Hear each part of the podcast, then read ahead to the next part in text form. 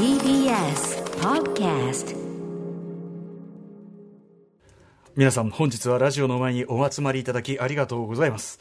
それではここで今夜のゲスト声優でエッセイストの池澤春菜さんより歴代の日本 SF 作家クラブの歴代会長、えーそのそうそうたる名前を一挙に読み上げていただきます。日本 SF 作家クラブ初代会長星新一。第2代会長矢野哲。第3代会長小松左京。第4代会長筒井康隆。第5代会長豊田有常。第6代会長田中浩二。第7代会長川又千秋第8代会長夢枕幕第9代会長永井豪。第10代会長大原真理子。第11代会長神林長平。第12代会長山田正樹。第13代会長、谷甲州、第14代会長、高千穂遥、第15代会長が本日一緒にご出演してくださる荒井素子さんです。第16代会長、瀬名秀明、第17代会長、東野司、第18代会長、藤井太陽、第19代会長、林ジョージ、そして第20代会長が、私、池澤春菜です。すごいなんたるなんたるしっかりやりきっていただきました。いや素晴らしいいや、あの、今日の出番は終わったわ。いやいやいやいややりきった、やり遂げた。すごい。よどみなくねそうそうそし声優だった私。いやいや、そうですよ。もうプロの、プロとしての読みっていうね。そしてそのプロとしての読みの重みと、そしてその連なる名前の重み。これがダブルできて、なんか、歴史がもう。一体何を聞いてる？しかもでもその歴史の先にいらっしゃるのがこちらにいる現、現会長ですよ。それが、そこがおかしい。なんかそこだけおかしい。様がもう、会長就任おめでとうございます。ありがとうございます。ありがとうございます。さあ、ということで、えー池澤春菜さんの会長就任を記念いたしまして、本日の特集はこちらです。祝会長就任記念。日本 SF 作家クラブって何なのか、会長自ら説明してあげますよ特集、by 日本 SF 作家クラブ現会長の池澤春菜さん、そして元会長の新井素子さん、やったー!いやー、す。ごいな。えー、ということで、ラジオでお聞きの方も、ラジコでお聞きの方も、こんばんは。TBS ラジオをキーステーションにお送りしているアフターシックスジャンクション、パーソナリティは私、ラップグループライムスター歌丸と、火曜パートナー、宇垣美里です。というわけで、ここからは聞けば世界がちょっと変わるといいなな特集コーナー、ビヨンドザカルチャーです。今夜は日本 SF 作家クラブの特集ということで、まずは改めてこの方からご紹介です。日本 SF 作家クラブ現会長の池澤春菜さんです。はい、あの、に20代会長になりました。池池澤、池澤春菜でございます。もしゃもしゃしてらっしゃいますよ。さ さっきのあの、堂々たる調子とはまた。出番終わったかなと思って。ねえ、いやいやいや、すごいことでございます。えこの番組では何度となくね、お世話になっておりますが何度となくですよ、えー改めて池澤春菜さんのご紹介お願いします。はい。第20代日本 SF 作家クラブ会長、池澤春菜さんは、声優、エッセイストにして年間300冊以上の本を読む活字中毒者。声優としては、爆走兄弟レッツゴー、セーバーゴーや、とっとこハム太郎のロコちゃん、ケロロ軍曹、西澤桃香などを担当。著。書は小説家、高山羽子さんとの共著、おかえり台湾、食べて、見て、知って感じる、一歩踏み込む2度目の旅案内。お父様の池澤夏樹さんとの対談集。全部本の話。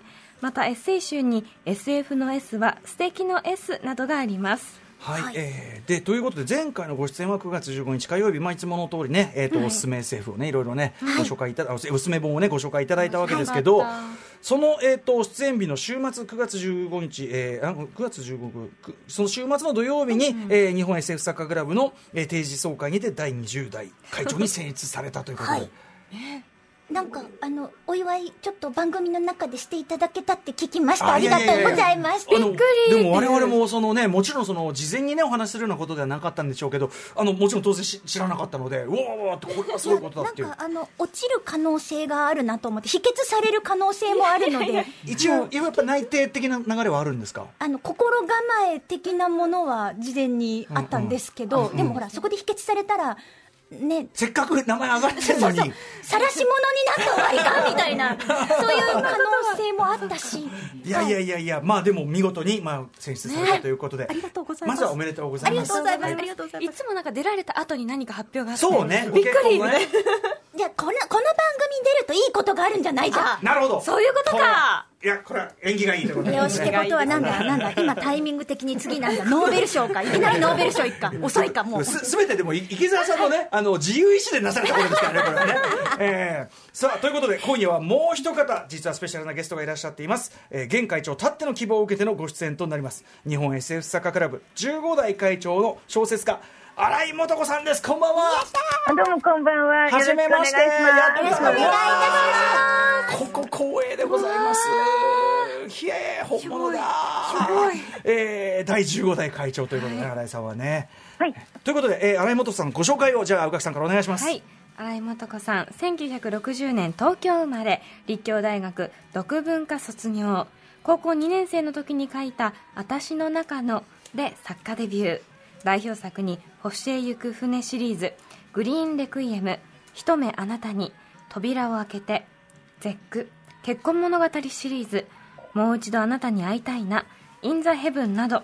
最新作は今年3月に発売されました「絶対猫から動かない」1999年にはチグリスとユーフラテスで日本 SF 大賞を受賞されています。はい、ちなみに、えっと、今後ろに流れている小昼前薫さんの「ホールド・オン・ミー」これは1987年にドラマ化された結婚物語の主題歌ということで一応はい、ちなみに、大変懐かしいです。ええなさせていただいてるいやいやいやしかし光栄ですよ。これまあ私世代的には、まあ、あの勝手にぜ僕俺だからゼック世代だからさみたいな、うん、本当に一目あなたにとかゼックとかね、本当にあの読んでた世代なんで、い、やーもうご本人登場ということで光栄でございます新井さんあ、いや、こちらこそありがとうございます。ね読んでいただいて。いやいやいや、そして新井さんといえばですね、ちょっとあのスタッフがすごくあの食いついている 最近のえ直近のね、あの新井素子さん情報で言いますと、2014年婦人公論 J- えー .jp さんのインタビュー記事をあのスタッフがですね掘り当てたところ、えーまず蔵書がね多すぎて大変っていう件と、えー、4000匹のぬいぐるみこちらが大変だというね、あたりで。はい、多分この数字はもう嘘です。そうですよね。これ2014年であ、そうか、そうか、そうか、もっとそうか、もっとさらにですね。はい。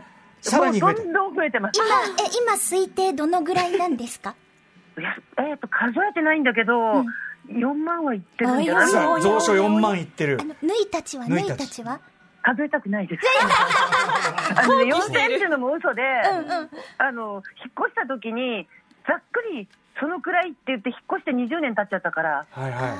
ああじゃあ、そこるからさらに明らかに増殖してますね、これはね。してます。うん。これでも、その、いわゆるその、保管というか、置いとく場所がそれぞれね。でもご本人のお家のあの話をだから書いてあって、本はしょうがないから家家じゃなくて本棚作ってその本棚の上に住んでます本棚、本棚を構造物としたというかね。はい本は重たいですからえね、え本は重たいですそしそのやっぱりその本棚そのものも本棚がもう柱の構造をなすというかね、そういう感じですね。あの天井までの作り付けの本棚の29畳ぐらいの天井までの作り付けの本棚が林立する部屋を作って、これは私その上にいるんで。ねこれは安心というべきか、そしてあの僕あの写真拝見したらその本を撮るときにはしごいらずということであの棚の上をねこうよじ登って本を捉えてる様子これやっぱりあの、そあのガシッとこうねあの天井にくっついてますからこれは棚が安定しているということでこのような撮り方も可能にという。しかも最倒れようがないんです。あの棚自体があの、えっと、奥行きが片面で60センチで120センチぐらいあるんで、うんうんはい。もうはし生地の柱より棚があ太いですからあそうか。れが天井に全面設置してるんで、うん。どう入れてもあれ倒れようがないです。倒れもないし生半可なはしごよりはそれはね揺らぎませんもんねこれね、そう。あであの実はあの本棚作るときに、うん。あの実家がそうやって私本本棚登ってたんで、ええ私の身長と私の足の長さに合わせて棚の位置を決めてる。すごい。あのメイドがすごい私の人は登りにくい。うんうんうんうん。まあ、運動にも、ね、なるでしょうしね。いいなあそれがね夢のような。今本が増えすぎて、ええ足をかけるところがなくなっちゃってかなり難しくなってます。そんなことあります？次の進化が必要ですねそうなるとあとはねだから棚をもっと増設するか。まあそうね、やっぱりそれは蔵書はね、そのなかなか処分ってわけにもいきません、はい。もっと処分難しいのは、処分っていうか、処分ってわけにもいかないのが、やっぱぬいちゃんたちでしょうからね、海は生きぬいぐるみさん。てますから、生き物を処分するのはいけないで。わかります。わ、うんうん。かります。え、ぬいちゃんたちはどうしてるんですか、場所は。あの基本はね、あのうち、家中のあの私私が身長156で、夫が身長160で、ええ低いんですよ、背が。うんで、今の家って規格で立てるとあの結構身長2メートルの人でも大丈夫なくらい天井が高いんですよね。ええええ。だからあのドア高よか高いところってスペースが全部空いててあなるほど。私も使わないんでなるほどなるほど。そこに棚をザーってあのはい。部屋中と廊下中につけたんですよ。なるほどなるほど。下は本で上は縫い、すごい。すごい。重空間がねちょっとね。え縫い落ちてきても別に大丈夫だから。すごい。まあ確かにれね。うん。あの東日本大震災があった時に、ええ。本棚が全く入れなかったんで、ええうちの本棚は本棚から落ちた本がゼロだったんですよ。すごい。でそれ以外は縫いがどんどん落ちてきてええ。全然痛くない、いやこれは それはそう。安全ね逆に逆に守るねぐらいの感じですからね。えーということで何の話をしてるんだっていうのが。すいません全然い。やい関係ないやいややっぱあの新井素子さんのね今日近況としてちょっとここは外せないあたりでございま絶対した。聞きたかった、はい。で今日は実はねあの新井さんをお招きしたのはあの会長現行会長池澤会長の、はい。あのたっての希望ということなんですがこれはなんでここのご指名が？え新井さんにお話を聞きたいからに決まってるじゃないですか。単純に。会長そうで会長のねもう権力をフルに生かしてね、うんうんはい。はい。もうというかあのえー日本 SF 作家クラブ会長って女性が今までに3人しかいらっしゃらなくて、うんうんうん。で大原真理子さんとそして新井さんとで3人目が私なんですけど、うんうんうん。なんか多分いろいろ昔のこととかも伺いつつ、うんうん。これから私がどう振る舞っていったらいいかを教えていただきたいんです。指南をいただきたいというね、ことがあると。はい。で、えーざっくりなんですが池澤さん、えーズバリ日本 SF 作家クラブとはどのような団体なのでしょうか、はい、えー、1963年に発足した大変優勝も歴史もある団体です、あの最初は親睦団体、任意団体として発足したんですけど、は2017年に一般社団法人になりました、なので、まあえーずっと変わらずやっているのは、日本 SF 大賞をはじめとするこういろんな事業とか活動を通して、日本の SF の、えー明るい未来を作っていこうと頑張ってるんです、すっごい頑張ってるんです、めっちゃ頑張ってるんです。めっちゃ頑張ってるんです、はい。っちゃ頑張ってる。うん。えー現在会員数どのぐらいなんですか？今ですね184名かな、この間の、えー確か総会の時にまた新入会員の方がいらっしゃったので、はい。合わせると184名かなと思います、でですねあの会長のね、こう面々なんか見てても、はい。例えばこう漫画家さんね、はい。長井豪さんなんかいらっしゃったりとか、はいあのーい。ろいろこう単に小説 SF 小説家というだけではないくくりというのがあると思うんですが、はい会員の資格ってあるんですか？と昔はまあなんか単独の著書があるとかいろいろあったんですけど、うん。ええ。あ親睦団体時代はですね、うん。一応あの入会資格嘘か誠かまず死んだ人はダメ、宇宙人はダメ、ええ。馬はダメ、ええ。えー星新一さんより背の高い人はダメ。星さんがね178センチ終わりだったんですね、あと筒井康隆さんよりハンサムな人はダメ。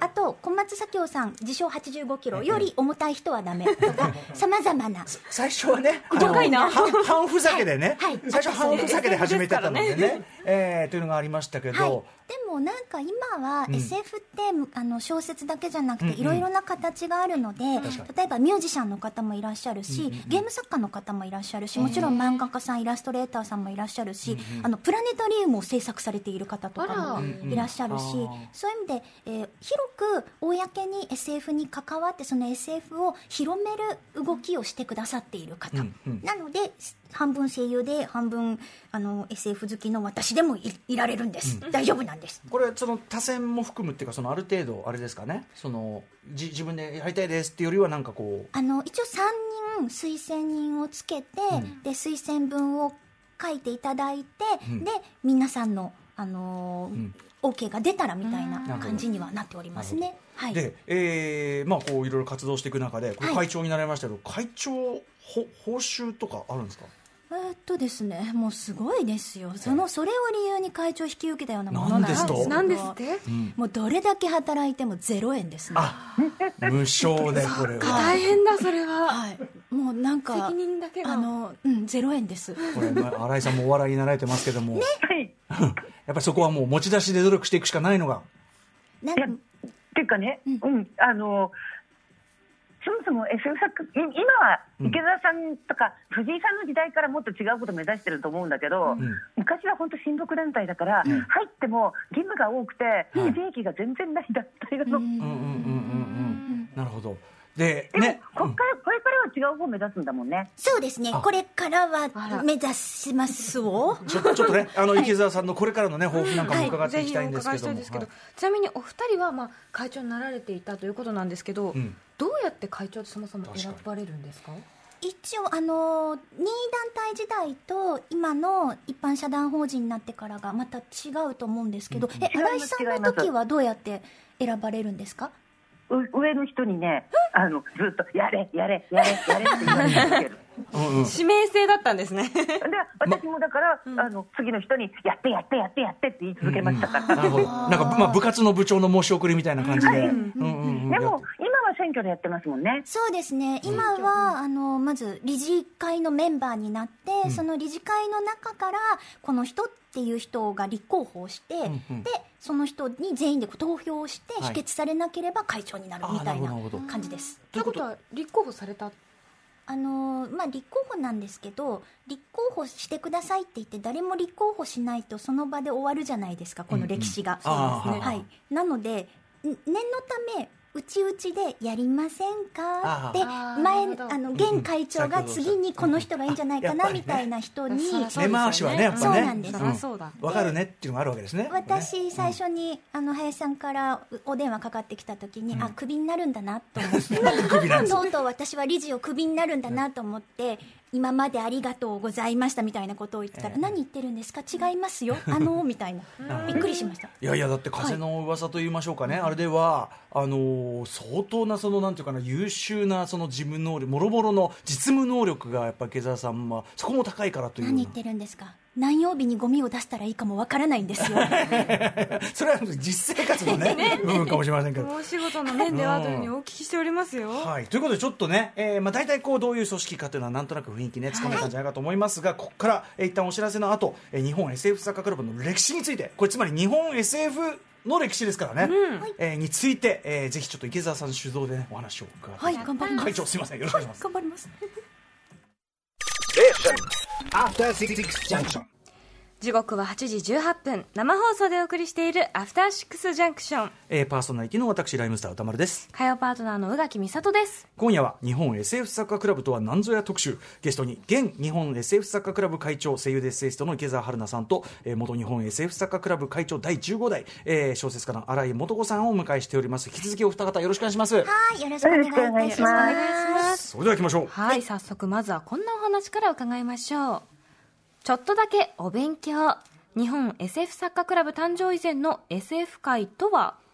はい、ということで、まあ、日本 SF サッカークラブ、まあ、このね、えっ、と、まあ、功績というか、その役割というのを知るためには、まずそれがなかった時代の話から聞いた方がよかろうということで、それ以前、日本はどんな感じだったんですか、SF シーン。そうですね。あの日本の SF みたいな作品っていうのはそれこそ江戸時代とかにもあったんですよ、今から考えるとこれもう SF じゃねみたいなのは十分あってただやっぱりまだ明文化されていない時代、まあ、サイエンスフィクションっていう言葉自体が、あの英語ですからね、はい。なのでそれ以前のそうだなあの空想怪奇小説とか、冒険小説とか、んそういうふうに呼ばれていた時代ですね、はい。その頃は、うん。えー雲の十座とかあとは押川春郎とか、まあ、ここら辺などはもう今から考えると十分 SF 作家と呼んでしまって大丈夫なんじゃないかなと思うんですけど、ん。海外の作品がうん。少しずつ翻訳されてええ日本に入ってきて、ん。日本でもその SF その空想科学小説、はい。そうやって冒険をしたりとか、うん。えー空想の世界で遊ぶことっていうのが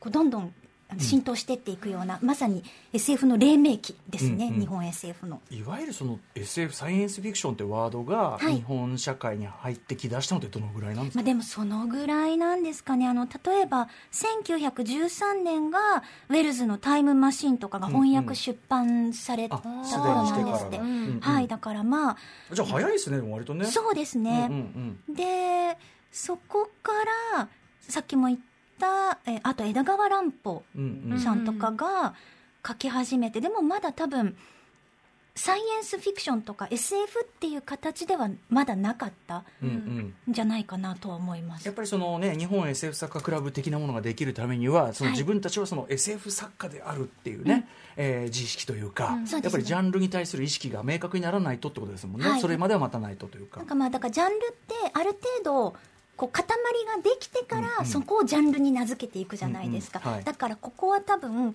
えー国作りで言うんだったらふわふわふわふわってしているものがだんだんこうこごってきて、集まってきて集まったことによって引力を持ってさらにいろんな人を引きつけていって、作品が生まれてっていうまさにこう星が生まれる誕生する瞬間みたいな、そんな時かもしれません、あまさに、はい、ということでじゃあこれは日本 SF 全史的な部分でございましたが、じゃあ次の時代行ってみましょ日本 SF の夜明けと成長。その中で産声を上げた日本 SF 作家クラブ。うはいということでこれえっと、日本 SF 作家クラブ、まあ、日本 SF の歴史の中で、はい。世代が割とこう明快に分かれるというかね。そうなんです、あのーちょうど先日の、えー SF マガジンで、はい。第7世代の特集が組まれていたんです。どこもかしこも第7世代。第7なんだみんな。はいはい。うんうんで、まあ、それをどうやって分けるかっていうと、10年ずつ分けていくんですね、はい。だから1960年代が第1世代。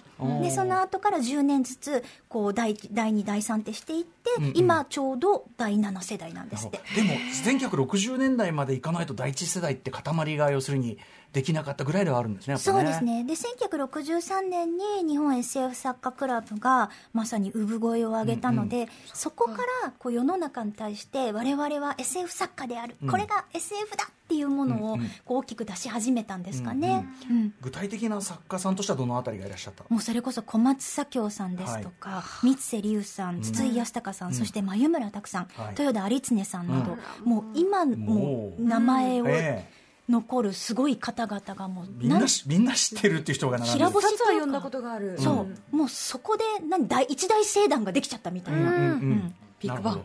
いきなりもう最初にこうね、あのはい超重量級の人たちがドンと集まって、ででも最初はやのやの言いながらじゃあサッカー組合作ろうかみたいなことを言って。組合っていうよりも本当に親睦団体なので、ん。なんかみんなで旅行に行こうとかかわいいなんかパーティーをしようとか、そういうのをワイワイやってらっしゃった感じみたいですね、なるほど第一世代、仲間内って感じだったんですかね、これが60年代、はい。ということは70年代になると第二世代ですか？第2世代ですね、こちらになるとあのウルフガイシリーズとか「現場大戦」を書かれた平井和正さんとか、おはい。うん。あと梶尾真二さん横田純也さん神戸武蔵さん山田正樹さんとか、あのーまた新しい世代その時の、えー、第1960年代のものを読んで、生まれてきたまた次の世代が輝き始めるんですよ、はい、眩しいあ眩しい、うん。これもね第二世代。そしてはい。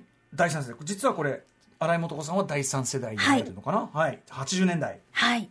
でこの頃になると、まあ、その前に1970年代に「ヤマト」とか「うん。スター・ウォーズ」とか、はい。あと「ガンダム」とか、はい。あの小説だけでない、うんもうちょっとこう皆さんが普通に日常生活で楽しめるように SF がなってきて、70年代だから末ぐらいからの SF ブーム大きく言っての SF ブームみたいな、ね感じはありましたよね。それを受けてこの第三世代のきらびやかなメンバー、新井さんでしょ？神林さんでしょ？谷幸秀さん三崎慶吾さん田中良樹さん大原真理子さん高千穂遥さん、うん。キラキラキラキラ。はい、これきら星きら星のごとき才能が。はい。はい。といったところでの新井素子さんなわけですが、はい。これは会長がもうもう個人的に期待わけですもんね。そうです新井さんにね。はい、はい。そうなんであの新井さん18歳でデビューはい。されたんですよね。なので、まあ、第1世代第2世代そして第3世代の新井さんなだと思うんですけど新井さんから見て第1世代第2世代ってどういう方々でしたか？まあ、まずとりあえず、まず、よ自分が読んでたっていうのはありますよね。ね。やっぱりうんうん。最初は星新一さんから入りますから、大抵。うん。うんうん。で、あと星さんの本の後書き書いてらっしゃる作家の方、片っ端から読んでったらみんな SF 作家だったんで。なるほど。なるほでどもう中学校ぐらいの時に平井和正さんにどっぷりハマって、でその後羽村さんにハマって、んでずっとやってたらあの私のデビューした新人賞って選考委員が星新一小松左京筒井康隆だったんですよ。あもう第一世代選考委員としてありえなくない？すごい、うん。あまりにも豪華。うんうん。であんまり豪華だからこれは応募しないわけにはいかないと思って応募したら入っちゃったんで。すごいそれがすごいですよ。ねだから星々にいきなり加わったみたいなね、いやであの本当にこのこの頃の SF 作家クラブって本当に親睦団体で、あのだから 私もよく遊んでもらいました。あのそれこそね、豊田さん、豊田有常さんとか、お宅で、あの奥様がお料理お上手で、はい。よくもうホームパーティーとかやってて、うんうんうん。あのみんな呼ばれていって、そこ、あの豊田さん家でご飯食べながら遊んだりなんかしてたんで、すごい。で、あの、あとはやっぱり、あの、うんとなんだ、パーティーとかあると、あの普段あの小松さんとか、筒井さんとか、前村さんとか、大阪じゃないですか、神戸さんとか、はいうんうん堀明さんとか、うんうん。なんかあると出てくるから、うん。それとみんなであのご飯食べようとかやってたみたい。やっぱりでもそんぐらいこう皆さんぎゅっと仲良くなるぐらいまずそもそも SF 作家っていうこうやっぱりとはいえ全体の数って少ない時代ですかねやっぱり。あとね、けあの結構皆さん、同人誌とかで知り合ってた人が、はいはい。SF 作家って最初の頃って結構同、大体同人誌上がりの人多かったりするから、うんうんうん。あみんな何かしら関係性があったりとか。うんそっか。みんなお互い把握して、る。あの、私が入ったくらいまでは、SF 作家クラブの人全員がほとんどお知り合いだったんですよ。うんそもそもそのだだから本当に親睦団体っぽかったの。何人ぐらいいらっしゃったんですか？私入った時にまだね、赤穂市のうち医療かぐらいだったから49人ぐらいか。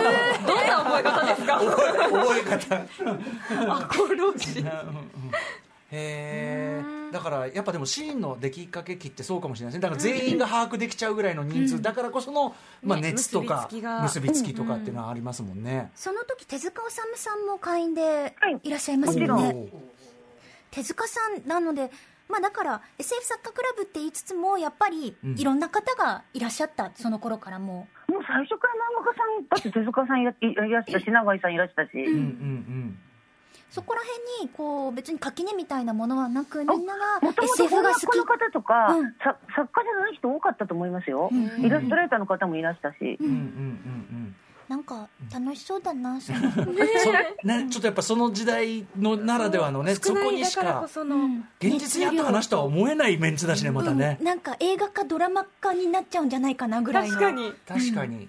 手塚さんというと例えばそのね時はそうでのなんとかみたいなことはよくね、まあにゃおってね。ごめんね、この声聞こえました。いやいやいいですいいです出演しますか出演しますか ね、あのであるけどやっぱその SF 作家っていうかそのその、ね、集まりっていうのも一つもうちょっとねスポット当たってもいいかもしれないですね、そうのですね。青春期というかね、うんうんうんえ手塚さんと直接新井さんこうお話とかお目にかかったことはあります。うんただ、手塚さん、本当にお忙しくて、なななんだったっけかな。あの、ちょっと今、タイトル覚えてないんですけど、あの手塚さんの、まあ、中心にして会やろうとかって話になって、ちょうど手塚さんがやったアニメが完成するから、うんうん。その死者も兼ねて、手塚さんのパーティーをやろうって言って、はい。当日までに映画ができてない。あー。ではいはいはい。あのなんか前に30分だけやって、手塚さんも最初の頃はいたんだけど、途中でやっぱり忙しくて行っちゃったみたいな。うんうんうん大変だわ。誰の何の回かが分かんなくなって。でもそのエピソード自体がもうもうレジェンダリーですもんね、完全にね。いっぱい聞きたいって感じですね、うん、いやすごいな、えーであのー新井さんがね、はい。15代の時はそうです。2009年にだいぶ飛びますけどね。15代の会長に就任されたんですけど、あの就任とこの時が何人ぐらいいらっしゃったんですか？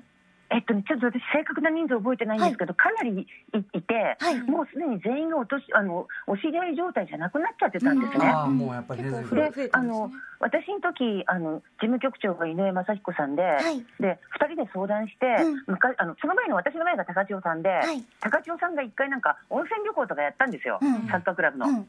で楽しかったから、うん。ああいう感じでもっとこまめに飲み会とかやって、うん。仲間同士の親睦を図ろうじゃないかって言って始めたら、うん。私の昨日一番最初にやった仕事があの徳間書店 SF 大賞から手を引きますでうわうそうだ。でそれでもってうわーどうしよう SF 大賞だけはなんとかしたいよねってんでなんとか SF 大賞をどどうするかみたいな委員会やってたら東日本大震災だったの。ああなるほど。そうか。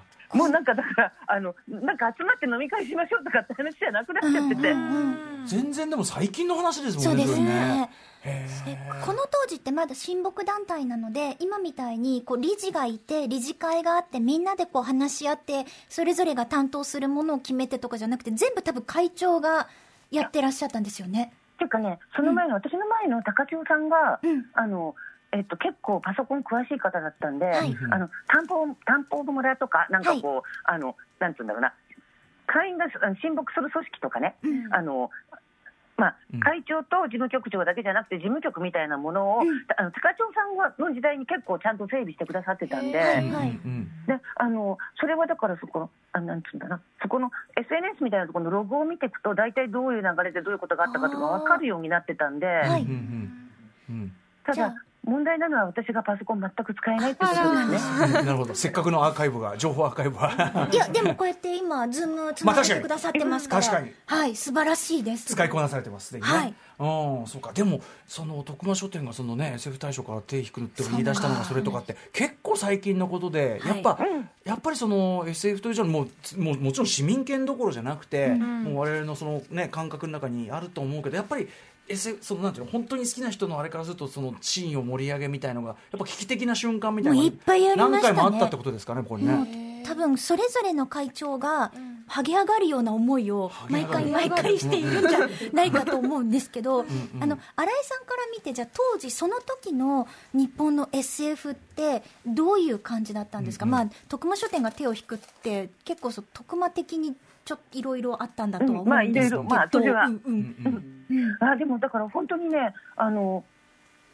昔は SF 全部読んでた気持ちだったんだけど、うんもうどこまでが SF だか分かんなくなっちゃったのと、ライトノベル全部の読むのは体力的にどうだろうとか、あ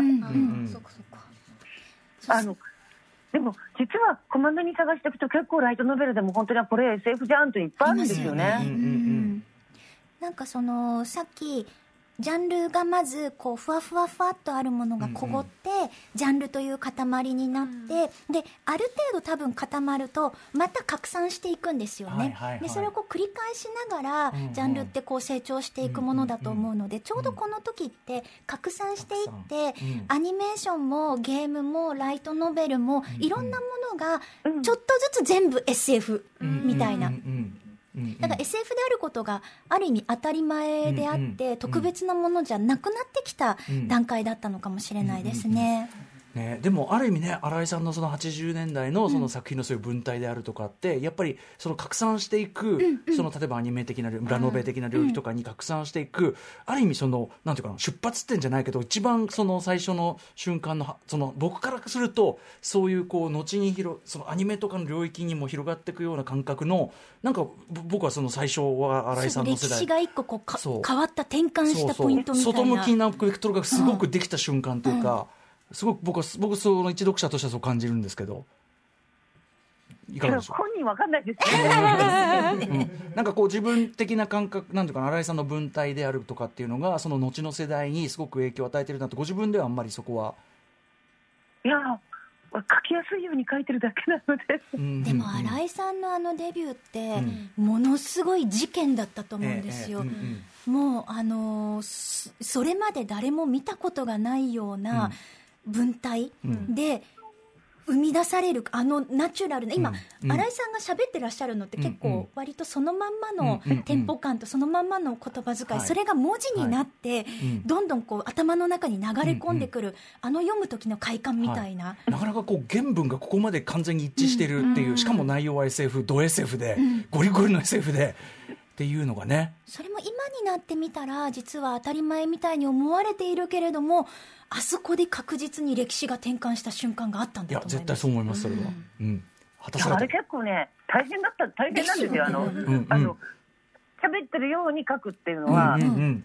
あの本当に喋ってるように書くと術部が流れるんです絶対、うんうんうんであの術部が流れなくて意味が通るようにして複文構造にならないようにしてってやっていくとどんどん文が短くなっていくの、うんうんうんうん。ナチュラルにしてテクニカル、うんうんうん。うん。ねってことですよね、いやでもだからすごい面白いですね。なんかそのあの FSC の流れそのみたいなものがやっぱりそのあの会長の就任の流れとかともちゃんと重なるあたりが、ね、世の中のその動きだったりとか、うん。うん、というところもシンクロしてる、ね、で、えー、とここから先本当もう本当に綺麗に10年ごとにちゃんと分けられるのも面白いですねこれね、はい世代がそうですね。うん。はい。えーまあ、随時じゃあそのねまた新井さんにもお話を伺いつつ、ちょっと歴史を先にもうちょっとじゃあ進めてみましょうか。進めていきましょううん。ねさあそれでは最後のパートになります。90年代2000年代そして未来へ。SF 作家クラブはどこへ行く？はい。ということで、えっと、先ほど一応ね、えっと、年代的には80年代の、ね、第3世代のところまではい。伺ったわけですけど、そこから先行ってみましょう、はい。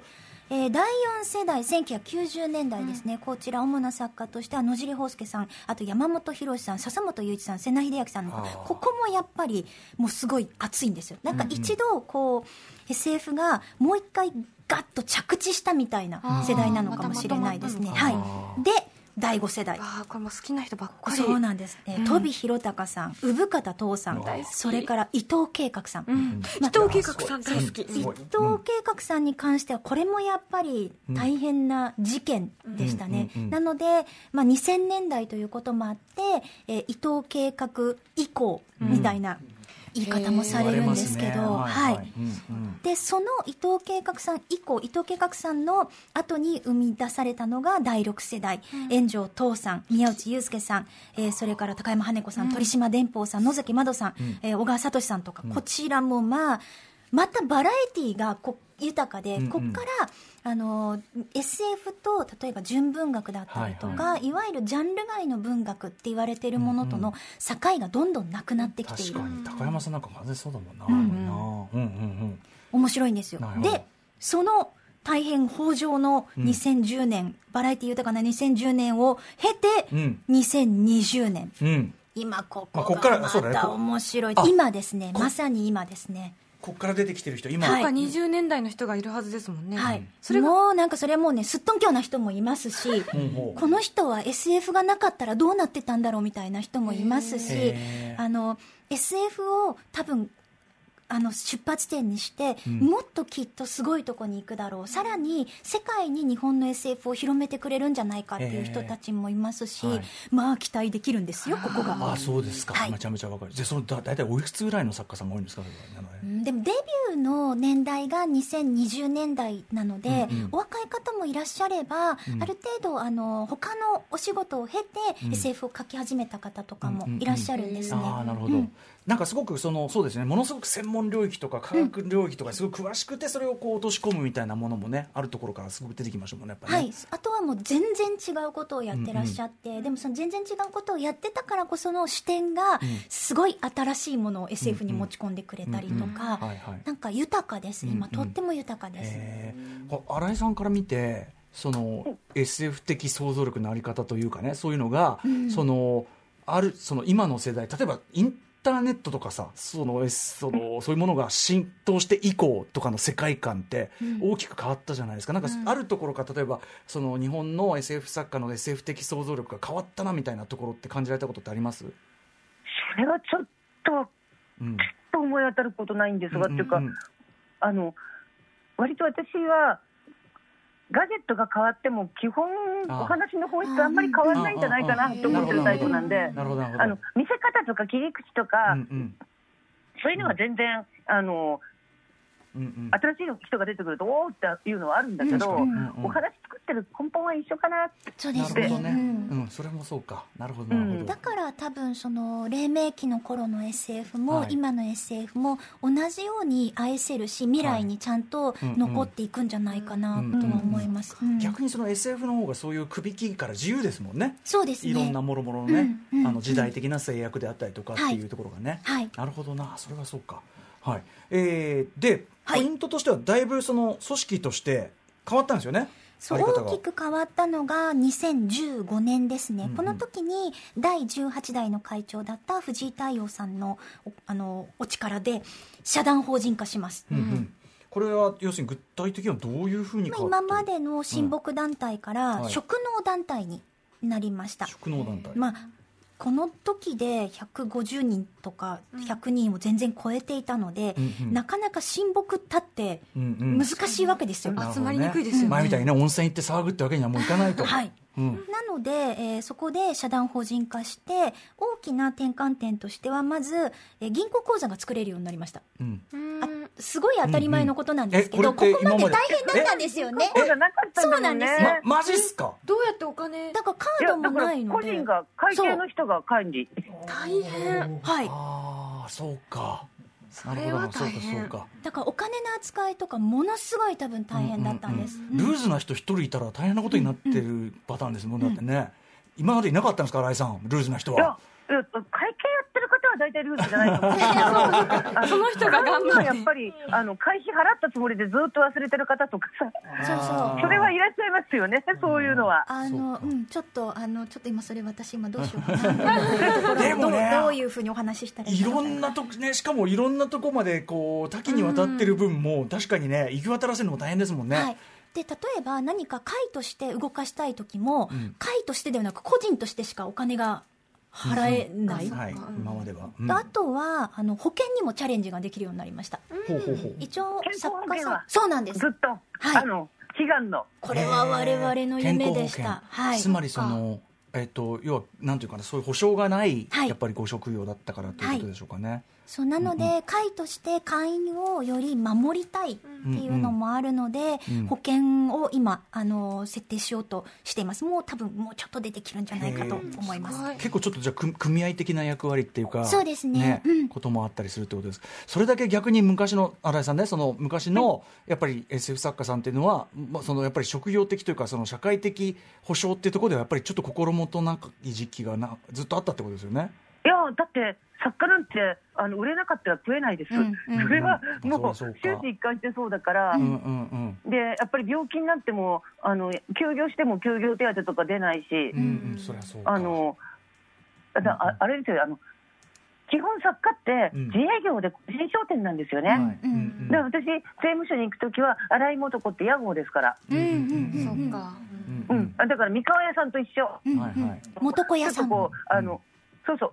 あの主人があの風邪ひいて店を10日開けなかったらその間に収入はありませんよ当たり前ですよっていう世界ですから、うんうんうんうんだからそれに対してある種のちょっとこうセーフティーネットとなるようなシステムっていうのをえー、と日本 SF サッカークラブが担えるようになったってことはいですね。、あとはまあお仕事も多岐にわたってきているので、ええ。理事会を作って、うん。理事がそれぞれ選任してうん。携われるようになったのも、うん。うんだいぶ楽になったっていうかじゃないと無理ですね。なるほどね。人が多ければねそうか。そんな中はい。選任されたのが池澤春田さん第20代会長でございます。大丈夫ねかな、大丈夫 なんてことをおっしゃってますけども。うんはいえー、とちなみに、えっとはい。事務局長は小説家の榎木陽子さんということで、会長と事務局長が両方とも同時に女性なのは初めてということらしいですす。ね。あの会長だけ女性事務局長女性っていう、ん。あのタイミングはいっぱいあったんですけど、うんうん。えーどちらも揃って女性というのは今回が初めてだそうです。さあそしてですね、はい。えー、と池澤春菜さんが先ほどね新井さんもね今後は、今後はいろいろ変えていくんでしょうなんつってね、えーありましたけどパイセンから、えー池澤春菜さん日本 SF サッカークラブ会長として今後目指すところは？はい、えー、とまずはちゃんとその会員を守るっていうところをもう一歩進めたいので、ん。えー日本 SF サッカークラブとしての行動規範を作りたいと思いコード・オブ・コンタクツってやつなんですけどほうほうほう。あとはハラスメント対策委員会などを設立してパワハラやセクハラ、あの出版社と作家同士の間でもんあの力うん。パワーバランスみたいなものはあったりするのでそういうのの相談所を作る。あとは勉強会などをしていきたいかなと思います。勉強会っていうのは？はい、あの例えばそのジェンダーのことだったりとうんうんうんか、そのポリティカルコレクトネスのことだったりとうんうんうんうんか、あの中には会員の中には大学の先生とかもいらっしゃって、うんうんうん。きちんと教えることに長けてる方もいらっしゃるので、はい。今だからこそズームでつないで、うんうん。会員同士の間で勉強会などをしたりすることもうんうん。容易にできるようになったかなと思います。なので、まあ、そういう意味では、うんうん。今コロナのこの中だからこそできること、むしろ今できるようになったことってのが増えてきているような気もするんです、うんまあ、できなくなることもあるんですけど、うんうん。できるようになったことを増やしていきたいなと思っています、うん。あー素晴らしいな。あとはうん。内側と外側をつなぐというのを私は一つ課題にしたくって、例えば日本 SF サッカークラブってなんか変な秘密結社だと思われてたりとか。ね。なんか怪しい団体だと思われてたりね。元が親睦団体だから、う。ん会長が利権を貪ってると思われたりするかもしれないんですよ。それは悲しすぎる。ねえ無償で無償で頑張ってきたそんのに。なことないんですよ。怪しくないんですよ、でもそれって多分あの会から発信が足りてなかったりとか、ちょっと至らなかったりすることもあったかもしれない。だからこれからはもうちょっと会の中と外側をつなぐこと。そしてもう一つ私は国外と国内をつなぐっていうのもやっていきたいです、ほうほうほう。例えばうん今まで、あのワールドコンっていうのがつあの毎年開かれるんですけど、ええ作家が行かなきゃいけなかったんですよそこまで、うん自腹で。うんうん。自腹で。そう自腹で。お金かかるよ。そ うえどうどういうところで開かれてたんですか？もうあの来年はワシントンですね、はいはい。で、えーあとはこのフィンランドだったりとか構各地回り持ち制で。結構各地なんだ。そうなんです、うん。でも今そのあのワールドコンとかコンベンションが全部ズームとかオンラインなんです先ほどおっしゃったように。行かなくて。行かなくても済むし、あの通訳がオンラインでつけられるんです。だとしたら素晴らしい作品を書かれてたり素晴らしい考えを持っていらっしゃるビジョンを持っていらっしゃる方、でも英語ができないからっていう方でも、私たち日本 SF 作家クラブがサポートします、世の中に打って出ましょう。海外が待ってます。って言える世界に紹介する役割という日か、本の SF 助けというか。そうですそうです、まあなん。でほら中国 SF 躍進の陰に権竜ありなので、それそれはやっぱ、まあ、もちろん。中国 SF ね、この番組でもすごく紹介していただいてますけど、はい。やっぱえ権力学そういうちょっとこうスポークスマン的なそうですね。あれもしてるというか。のすごい多分彼が世の中世界に中国 SF の素晴らしい書き手がいるよっていうことをこう、ちゃんとつなげていったので、ええそこら辺を私たちも負けずにやらねばいけないんじゃないかなと。なるほど。だってすごい SF、日本にいっぱいいっぱいあるんだもん、うんうんうんうんもったいないですよ。うんうん、それはそうですよね、ううん。んこれはでもどのジャンルにもなんか今日お話全部伺ってるとある種ちょっとどのジャンルにも重なりうるような、あのまなちょっとあの勉強になることかなと思いましたね、はい。それ映画界でもそうですし音楽界でもそうです。そうですね。はい。すごいそれは思いましたね。内と外をつなぐことっていうのは、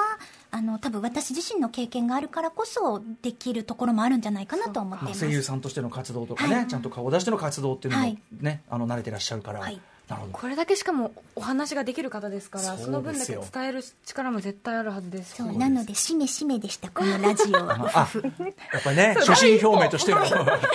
これどうですか？パイセンとして15代あアドバイスをください。すっごい期待してます。頑張ります。うん、だってそういう視点はと私なんかだと絶対持ち得ない視点だったから、それはやっぱり池澤さんだからできることっていうのはとても期待してます。ががが頑張ります。何かこうねこうここういうことは気をつけた方がいいよみたいな、注意点とかありますか？会長としてお願いします。あの、あのね、結構本当にうちの、私の世代もそうだったんだけど、ほ大体うちの会の人ってみんないい人だから、何かあったら周りに頼れ。あわかりました。頼ってよしとわね。じゃあ、わもう会長の仕事多分、うふふ、オッケーって言ってればいいんじゃないかなっていう気が今しています。お願いしますって言って。責任を持ち上がりという私がかもう本当に何かあったら全部井上さんって言ってたから、そう事務局長が大変なんですよ。なので実務は全部事務局長やってくださってるのでああとはだからサステナブルな会の運営ですね。あの誰も疲れない。誰もあの2年間だって作品書けなかった人もいらっしゃるんですから。その係をしてああるそれをやってて。大変すぎて。はい。うわーということでしょう。それはもうダメです。作家の貴重な才能をそこで使っていただくんだったらもうできるだけ楽に楽に運営できるように組織としてあのボンクラ会長だからこそできる組織改革をしたいです。いやいやこんなボンクラでもできたっていう。そのた。めに理事会あるんだから、うん。もうとにかく理事のみんなに頼ろう。はい。もうすごい頼ってるんですけうど、わーでも本当これが多分きっ。かけにどんどん変わるんじゃないですか？変えたいですね。サッカークラブは。でもなんかねあの日本 SF 日本 SF そのものの、まあ外への発信もそうだし僕さっきのやっぱり勉強会とか、はい。これめちゃめちゃどの業界も本当はもっとやった方がいいけんじゃねえのぐらいの感じで、はい、その素晴らしいと思いましたし、なんかそのクオリティのアップにもなんならつながるような、はい。あのなんかこう転換点かなと思います。意識って、それこそ意識して変えていこうと思わないと、どうしても居心地のいいとこにずっと居続けちゃったりするので、でも世界は変わっていくし、SF を取り巻く状況も変わっていくので、やっぱりそこを刷新していけるようにしたいなとは思っています。はいはい。いやーということで。すごいな。まあね、そのもう重たいこう20代会長のお言葉そしてパイセンからのね熱いエールこれもいただいて、はい。えーお時間が近づいてまいりました、えー日本 SF サッカークラブそして日本 SF のますますの発展を応援しております、はい。えーそれでは最後にぜひぜひお二人から、えーお知らせ事などを、えーお聞きしたいと思います。新井さん、あはい。あえっ、とあのちょっと前なんですけど3月に角川書店で絶対猫から動かないっていう新刊を出したんですが、ちょうど出た瞬間にコロナが発生してしまったので本屋さんが閉まってたんでもし読んでない方いたらぜひ手に取ってください。出てますと、うんあと、えっと、今月10月25日に、あの、こっち趣味でやってる囲碁のエッセイが、あの、サルスベリが止まらない、あ、元子の語、サルスベリが止まらないっていうのが文庫になります。よろしかったら読んでいただけると。なるほど。はいありがとうごそざいますれ文庫はどちらから出るんですか？あ、そっか、中央公論新社です。中央公論新社。中高文庫で中高文庫、わかりました。はい。あ、ありがとうございます。いえいえいえそして、えー、池澤さん。はい、えっ、と、会長としてはですね、今、第41回日本 SF 大賞一般エントリーの受付を開始しております。昨年9月1日から今年8月31日までの間に発表された作品。この日本 SF 大賞の面白いところは、あの、エントリーを皆さんから募るんです。なぜなら、SF 作家といえども、SF のこと全部知ってるわけじゃないんですよ。きっと私たちがまだ知らない素晴らしい作品とか、埋もれた名作とかがいっぱいあるはずなので、はい。それを皆さんに教えてもらいたいんです、ぜひ。なので、エントリーを、えー皆さん、これはいいんだよ、これすっごいんだよっていうものを、熱意を込めて応募していただければ、歴史がそれで変わるかもしれません。いや、本当だ。あなたの愛で、教えの愛で歴史を変えろですね。あとはそうですね、あの、SF 作家クラブ公式ネットマガジン SF プロログウェブですとか、あと、シミルボンっていうあのサイトで連載とかもしているので、見ていただけると嬉しいです。はい。あとは、えっ、と、そうだな、アトロクのレギュラー化を狙っています。あ、それははい。お知らせ事としてありがとうございます。レギュラー、レギュラー、レギュラーでは。レギュラーなんてね、いやでも会長でおお忙しいかな。大そんもうそんなことない大丈夫。大丈夫です。全然大丈夫です。いやいやいや、はい。でも今日はちょっとまあその日本の SFC 外観というところもそうでしたし、えーあとやっぱその池澤さんからの新井さんへの質問というかね、でその新井素子さんからのこうか話ってこれ自体がめちゃくちゃ貴重な時間というか。い。やー役得だったわ。うん。先輩先輩後輩トークというかね、その雰囲気もね素晴らしかったです。はい、えー、といったあたりでもうお時間来てしまいました、以上本日日本 SF サッカークラブって何なのか会長自ら説明してあげますよ特集でした。池澤春菜さんそして新井元さんありがとうございました。ありがとうございました。ありがとうございました。ありがとうございました。明日のこの時間は最新作「本気の印劇場版公開記念」深田浩二監督インタビューです。おっとこれもドスンとくる After Six Junction.